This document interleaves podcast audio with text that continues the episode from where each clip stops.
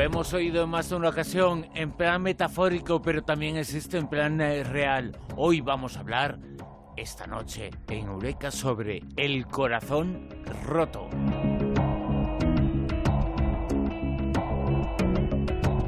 Sabemos eh, qué es, eh, quiénes eh, lo sufren, cómo se trata. La ciencia lo está investigando y lo vamos a contar aquí en Eureka con Mado Martínez. Mado, muy buenas, ¿qué tal? Buenas noches. Pues aquí, cuidando mi corazoncito, no sea que se me rompa, que no quiero que se me rompa tampoco. Decía que es algo metafórico, pero que también puede ser algo real, ¿no? Pues parece poesía esto del corazón roto, porque realmente es una metáfora que nosotros cotidianamente usamos, es una palabra que usamos. Ay, mira, pues me ha dejado, me ha roto el corazón, me ha pasado esto, me ha, pasado lo otro, ¿no? Y, parece que con eso expresamos pues el profundo dolor y malestar que, nos ha producido determinada situación. Pero lo cierto es que existe un síndrome del corazón roto. Eh, fue descrito en los años 90 en Japón. Lo llamaron síndrome de Takotsubo ¿Y por qué lo llamaron así, de esa manera tan extraña? Pues porque esa palabra en japonés identifica una, una, vasija con forma bombada y de cuello estrecho, que es la que usan los pescadores para atrapar pulpos. Y resulta que cuando tienes este síndrome del corazón roto, lo que te pasa es que el ventrículo izquierdo, la parte izquierda del corazón, adquiere esa forma cónica, se deforma se da un fallo cardíaco, o sea, los síntomas es como si tuvieras un infarto, vamos, parece que te estés muriendo. Y eh, bueno, acabas en el hospital, lógicamente, y parece que, bueno, que no es grave porque dicen que de los casos que llegan al hospital y todo esto, que tiene menos del 5% de mortalidad intrahospitalaria, pero eh, tú te estarás preguntando, sí, pero ¿por qué se llama el síndrome del corazón roto? ¿A que sí? Pues sí, explícamelo. claro. Pues ¿Por qué cuando decimos a alguien que me ha roto el corazón no estamos eh, diciendo la verdad? Porque insistimos, esto es eh, real, ¿eh?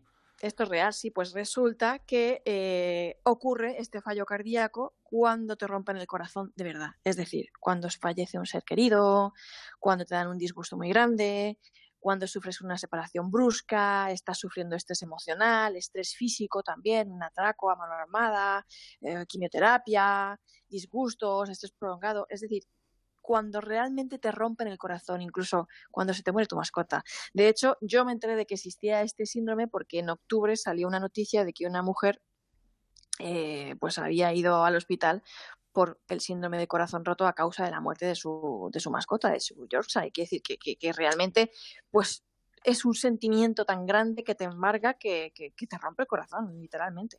Y por tanto, cualquier persona, o hay algunas que son más eh, proclives a eso, eh, digo que cualquier persona puede sufrir ese síndrome, ¿no? Pues esto es otro, otro misterio de este síndrome, que es bastante bastante enigmático, porque como se descubrió en los años 90 todavía no está muy estudiado. Pero parece ser que la candidata ideal es una mujer posmenopáusica sana, es decir, no tiene, no fuma, no tiene colesterol, ni azúcar, ni nada. Es simplemente una mujer posmenopáusica de entre 60 y 75 años y le, pasa a ellas. Ellas son las, las, candidatas ideales. O sea, prácticamente todas las personas a las que se les rompe el corazón por un disgusto, por, por, por, eso, por, por realmente por algo que te sobrepasa anímicamente, emocionalmente, eh, son mujeres. Todavía no se sabe muy bien por qué son mujeres, mayoritariamente se sospecha que puede estar relacionado con el tema de las hormonas, porque pues, como todos sabemos, pues las mujeres tenemos una protección hormonal casi a lo largo de toda nuestra vida, pero cuando llegamos a la etapa posmenopáusica, pues la perdemos ¿Y cuándo ocurre? Además, otra cosa muy curiosa, que tampoco se sabe por qué. Resulta que ocurre mayor, mayoritariamente en primavera y en verano. Una cosa extraña también. Y además eh, la ciencia, insistimos, eh, mujeres en más de 60 años, eh, todo pueden sufrirlo, cualquier persona, pero especialmente mujeres a partir de los 60 años, y la ciencia está investigando y hay muchos estudios recientes sobre el corazón roto. Pues sí, y resulta que el más reciente, más o menos eh, tiene unos seis meses, el estudio más reciente que yo, que uno de los que he podido rescatar, que también me llamó mucho la atención porque en casi todos los lugares donde uno acude a documentarse sobre el síndrome del corazón roto te dice que bueno, que es una, un fallo cardíaco, que la gente se recupera, que es benigno, que apenas pues nadie muere de eso y que luego la gente pues se recupera y sigue su vida normal, ¿no? Pues resulta que han hecho un estudio en la Universidad de Aberdeen, un estudio nuevo, que han publicado en The New York of Medicine, que dice que eso es absolutamente falso.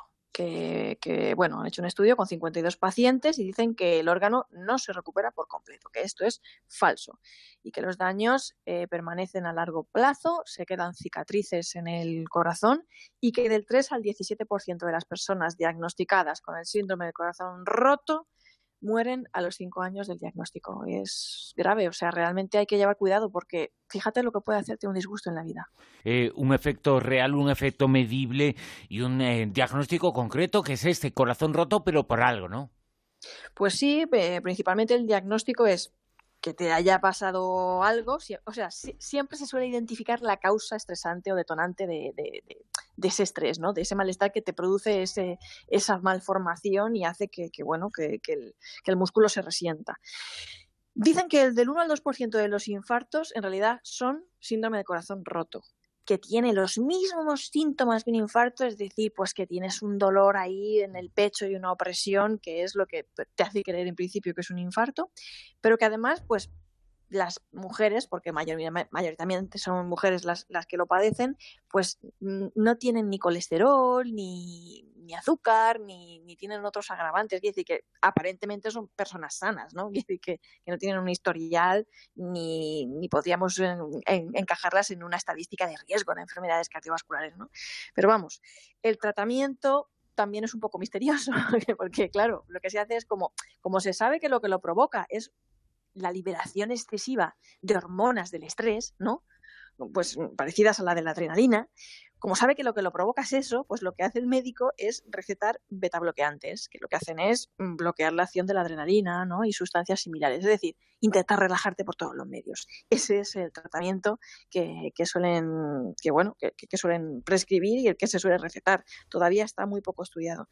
Y en definitiva podríamos decir que lo que se suele intentar conseguir también que estas personas, después de haber tenido este síndrome del corazón roto, es que eviten el estrés, los disgustos, algo difícil de prever, Bruno, la verdad, porque no podemos preverlo, ¿no? Pero dicen que, bueno, que hay actividades, el yoga, la meditación, que nos ayudan a gestionar las emociones, a entrenarnos emocionalmente y a reaccionar con, bueno, con un mayor control de nuestras emociones en, caso de que se produzcan.